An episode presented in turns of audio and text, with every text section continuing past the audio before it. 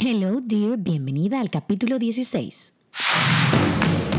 Estás escuchando Be Brave, the podcast. Lisaura Lara de Ideas Bailey es la host que te estará apoyando para que puedas conquistar tus sueños más ambiciosos y to be brave no matter what. Una conversación de mujer a mujer con consejos para nuestro crecimiento personal y profesional. Tendremos invitadas especiales y mujeres valientes en nuestro podcast una que otra vez. Say hello, dear, a nuestra host, content creator, digital marketer, beauty blogger, Lisaura Lara. Qué feliz estoy de estar en este podcast hoy solita. Tengo este, algunas semanas que no estaba sola. Y cada vez que estoy pasando por procesos, todo el mundo diariamente pasa por diferentes procesos. Estás feliz, estás triste, estás frustrada, tienes algunos eh, frustraciones en el trabajo, tienes frustraciones en tu vida personal y tú dices, ajá, pero entonces yo tengo que mirar para adentro. Mira, mirar para adentro es mirarme yo, qué estoy haciendo yo, en qué me hago responsable yo, no a, quién yo voy a culpar. Eh, y es muy fácil, yo caigo, todo el mundo cae en decir, no, porque fue fulanito. Mm, mm, mm, Empezamos por nosotros. ¿Qué estoy haciendo yo que está desencadenando X cosas en mi trabajo? Que estoy infeliz en mi trabajo no se trata de, del trabajo, se trata de ti. Se trata de qué estás sintiendo tú contigo misma. Eh, porque vas a cambiar de trabajo y adivina que te vas a volver a sentir infeliz. Porque es una búsqueda personal. Entonces, leyendo libros, eh, he estado leyendo algunos libros como que mm, me ayude a, tener mi mejor versión, a trabajarme internamente. Eh, porque hay días que yo simplemente no me da la gana, en buen eh, no, hay otra manera de que, ay, ¿por qué no quiero? No, no me da la gana de levantarme. Em, o físicamente me siento muy mal, pero ese físicamente fue eh, un resultado de algo interno que pasó mucho tiempo, que por ejemplo la migraña es un, es un resultado del estrés a largo, a largo plazo. Entonces, ¿qué cosas yo puedo hacer yo internamente? Me estoy leyendo un libro, tengo mucho tiempo leyéndolo por... Em, porque trabaja con muchas estadísticas y habla desde la ciencia. Dice, no, que esto es comprobado, eso no es algo que nosotros inventamos y creamos un libro. Y habla básicamente de, del éxito. Y yo siempre he dicho que el éxito depende de cada quien, de qué tú sientes que para ti es un éxito. Para mí es un éxito que yo pueda mantener mi hogar, que pueda tener salud, que pueda soñar, señores, para mí soñar y ver resultados por más pequeño que sea. Es decir, me patrocinó un, eh, tengo un patrocinador para, para uno de mis talleres. Ya, señores, para mí eso es el final. Entonces son como esas pequeñas cosas, no son las grandes cosas que se alcanzan, ni, sino como tú sientes y percibes el éxito para ti. Entonces es como un camino corto que va asociado mucho a la disciplina y a los hábitos que tú vayas creando para eso. Eh, yo siempre he pensado que para tú eh, convertirte eh, en exitoso, con menos disciplina, tú puedes hacerlo con hábitos. Hábitos significa qué cosas yo voy a hacer por un tiempo determinado em, de manera consecutiva. Y en el libro que estoy leyendo em, habla un caso muy específico que me tocó de manera personal. y habla de Michael Phelps, que Michael Phelps es uno de los eh, nadadores eh, que ha ganado múltiples eh, medallas en el mundo. Y habla específicamente que fue diagnosticado con, un, con el ADHD, que es como un déficit de atención que tienen, una de las cosas es un déficit de atención que tienen los niños.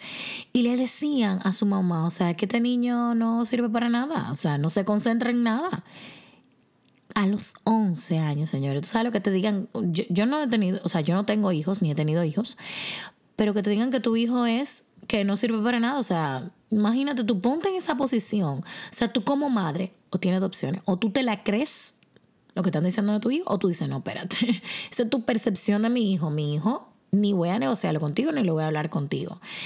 Pero, pero habla de cómo él eh, por ejemplo, cuando estaban eh, coachándolo para nadar y demás, él pasaba más tiempo fuera de la piscina por portarse mal o por, por romper las reglas y hacer lo que él quería porque no se mantenía enfocado en una sola cosa.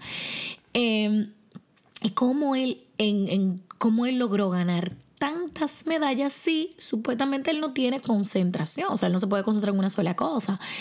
Y cuenta que en todo, en todo lo que él vivió, lo que lo ayudó a mantenerse em, y lograr enfocarse fue que él decidió ser una persona de disciplina selectiva. Me explico. Él decidió nadar. Y nadando fue creando hábitos. Y uno de los hábitos que él fue creando fue que él decía, si yo entreno los domingos, estamos hablando que son 52 días de entrenamiento más en avanzada para una competencia. Entonces, él, él pasaba aproximadamente 6 horas en el agua cada día. Imagínate toda la energía de ese niño internamente, bueno, ya era un adulto, pero toda esa energía se, se, canalizaba a través de este ejercicio. Entonces él creó un hábito de rutina donde él iba implementando poco a poco eso y fue enfocándose y trabajando su misma condición. Entonces, cuando tú piensas en hacer eh, una cosa de manera consecutiva, es decir, y eso es lo más difícil, o sea, cada yo digo, voy para el gimnasio voy para el gimnasio todos los días. Créanme, yo no voy al gimnasio todos los días. Yo puedo ir dos veces a la semana y cuidado si tres veces a la semana. Y he intentado, es una lucha interna, es una lucha interna, porque yo no soy de que, ay, sí, vamos para el gym, qué chulo. Mm, mm, mm. Es como, vamos para el gym, you need it, tú lo necesitas, te va a ayudar, te vas a sentir bien, tú vas a ver. Cuando salgo del gimnasio, adivinen que me siento con una energía y me siento súper, súper bien. Pero es ese pensamiento que está antes de ese momento. Entonces, eh, cuando tú haces las cosas bien, puede liberarte eh, de, trabajar con esa manera de pensar eh, negativa acerca de ti. Entonces también parte de, los estudios de cómo tú puedes crear hábitos y yo creo que esto lo podemos trabajar juntas. Es más, yo quiero que lo trabajemos juntas. Antes te decían de que, bueno, para tú crear un hábito, tú necesitas solamente hacer lo mismo por 21 días. Adivinen qué. Eh, la Universidad eh, College of London hizo un estudio donde a un grupo de, de jóvenes le decía, bueno, miren, vamos a hacer un ejercicio, ustedes van a hacer dieta eh, y ejercicio por un periodo de tiempo para analizar el comportamiento. Y le tomaba 66 días crear este nuevo hábito, científicamente comprobado en un rango de 18 a 254 días. O sea que los, eh, los que trabajaban el tema de los 21 días, ahora la ciencia no le está como back it up, o sea, no te está eh, apoyando en esto. Entonces, para tú hacer, en resumen, Tú no necesitas ser una persona disciplinada, sino una persona con hábitos poderosos que sean selectivos en una disciplina. O sea, si tú quieres hacer ejercicio, ejercicio todos los días em, o vamos a hacer ejercicio, no tú. Yo también, eh, todos los días. Crea un hábito al mismo tiempo. Queremos hacer tantas cosas al mismo tiempo que decimos, pero no nos podemos concentrar. Entonces, concéntrate en una cosa que se convierta en un hábito para ti. Un hábito puede ser todos los días levantarte y hacer una oración. Todos los días levantarte y meditar. Eh, todos los días beberte un vaso de agua. Poco a poquito. Porque, porque si lo haces todo al mismo tiempo, te lo vas a sabotear no vas a hacer nada.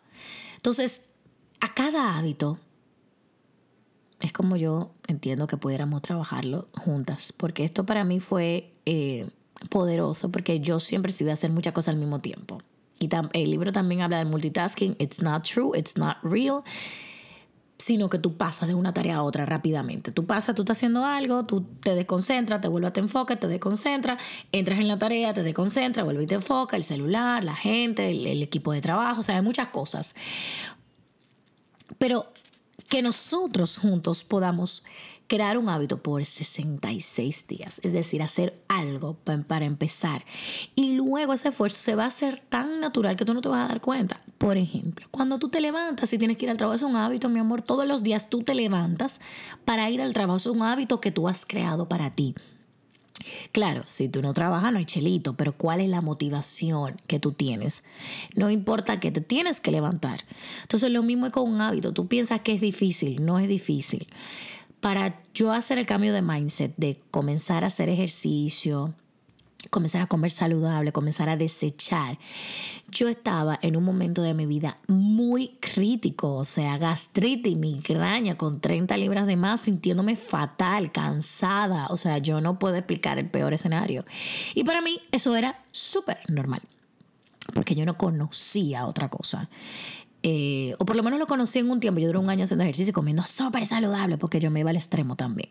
Súper saludable, no, no me den azúcar. O sea, era una cosa extrema. Ahora he tratado de buscar el equilibrio. A veces como, a veces sí, sí, sí me puedo comer una pasta. Eh, trato de en la noche bajar un poquito, pero buscar el equilibrio sin la locura de entrar en un cajón, sino hacerlo despacio. Primero cuál va a ser tu, hábito que tú vas a comenzar a hacer todos los días. Mi hábito de mantenimiento, y yo creo que nos pasa mucho, es que tomo, el celular desde, que abro los ojos, tomo el celular como que y empiezo a responder cosas de trabajo. No, tengo cinco días que abro los ojos, estoy haciendo mi meditación, una oración, agradeciendo por el día, por lo que llega, por lo malo, por lo bueno, porque lo malo me, me, ayuda a crecer, trato de no quedarme ahí, porque también es muy fácil quedarse ahí. Ahora, si tú tienes que tomarte unos días para tú eh, desintoxicarte y volver a ti, perfecto, eh, lo que te funcione a ti, pero que no te quede ahí, o sea, no te quedes en, en ese lugar oscuro, en ese, en ese momento. Eh, vive tu duelo, si tú tienes un duelo, vive tu duelo, permítete sentir ese duelo y dale paso a lo siguiente, dale paso a lo que a, a lo bueno, a lo nuevo, pero para eso, sabes que es muy difícil salir de ahí. Léete un libro, escucha un podcast, que alguien te va a iluminar, alguien te va a llenar de luz, alguien te va a decir algo. Y rodéate, vuelvo siempre repito esto, rodéate de personas que te sumen, no que te resten. El que te resta ya tiene su propia vibra, anda en su propia zona y comienza a decir cosas bonitas a los demás. Yo creo que el podcast de hoy básicamente fue como una especie de desahogo. ¿Por qué? Porque me preguntan mucho, ¿y cómo es que tú logras tanto? Y yo, bueno, no es que yo tenga un manual para explicarte. Yo creo que es parte de mi personalidad, que me gusta mantenerme activa y creando. O sea, no me, no me puedo quedar en una zona. Eh, siempre quiero llevarme a otro nivel, a otro nivel, a crecer, a crecer, a crecer. Eh, sin el agobio de, del día a día. Y para mí es difícil desconectarme. O sea, esa es mi realidad. Si tú le pones una palabra a mi personalidad, eh, yo siempre estoy entre comillas, trabajando, pero para mí no es trabajo. Si yo estoy trabajando en Ideas Bailey, si estoy trabajando en Conquista tus Sueños, si estoy trabajando eh, en, en, algo que me apasiona, créeme que yo no voy a sentir que es un trabajo. Ahora, cuando yo llego al límite, yo digo que ya, para. Eh, déjame yo irme, déjame irme de fin de semana. Pero lo que quiero con este podcast es esto, eh, que creemos juntas hábitos, hábitos saludables para nosotras, que podamos juntas compartirlos. Si tú tienes en tu... Si tú necesitas subir, decir, ok, yo me voy a comprometer a subir un story todos los días con una palabra de aliento para apoyar a otras mujeres, hazlo. Si tú necesitas em, apoyo de alguien, mira, porfa, recuérdame Recuerdamos juntos a acompañarnos beber agua, ¿viste? Agua, hoy ahí sí vamos a acompañarlo. Ese es un reto para mí. Un reto para mí es beber agua, beber mucha agua para desintoxicarme. Eh, pero eso es lo que quiero, que juntas podamos como que apoyarnos en el tema de, de, los hábitos, de las disciplinas, de cómo nosotras podemos ser nuestra mejor versión, dejar de sabotearnos tanto y decir, ay, no lo hago mañana. Ay, sí, mañana yo la hago. No te preocupes, llega mañana ay no, mejor mañana y pasan los días y días y ya, señora, ya. O sea, queda menos de 70 días. 70 días, o sea, ya perdí la cuenta. Quedan dos meses porque octubre ya está a mitad. Entonces, ¿qué cosas tú necesitas hacer este año para activar? No, no esperes el 2020 para tú comenzar nuevos hábitos. No esperes el 2020 para crear una nueva versión de ti. Mejorada, porque no es una nueva versión, es una versión mejorada de ti. Y tú te vas a dar cuenta los resultados positivos que van a ver a tu vida en tu alrededor y cuántas vibras positivas y personas maravillosas van a llegar a tu vida. Espero que, este podcast em, haya llenado algunas de tus dudas y preguntas cuando me dices cómo es que tú lo haces o qué cosas tú estás haciendo para ser tu mejor versión. Leer un buen libro, llenarme de esa energía, crear nuevos hábitos para mí y bueno, nada, compartir este tipo de podcast contigo para que tú también puedas llenarte de esta energía. Así que si te gustó este podcast, solamente compártelo en una story y tú sabes que yo lo voy a compartir. Así que nos vemos en el próximo podcast. Thank you, dear. ¿Te gustó lo que escuchaste? Compártelo a más mujeres. Puedes encontrar más episodios en www.ideasbailey.com. Gracias por sintonizar. Nos reencontramos en el próximo podcast.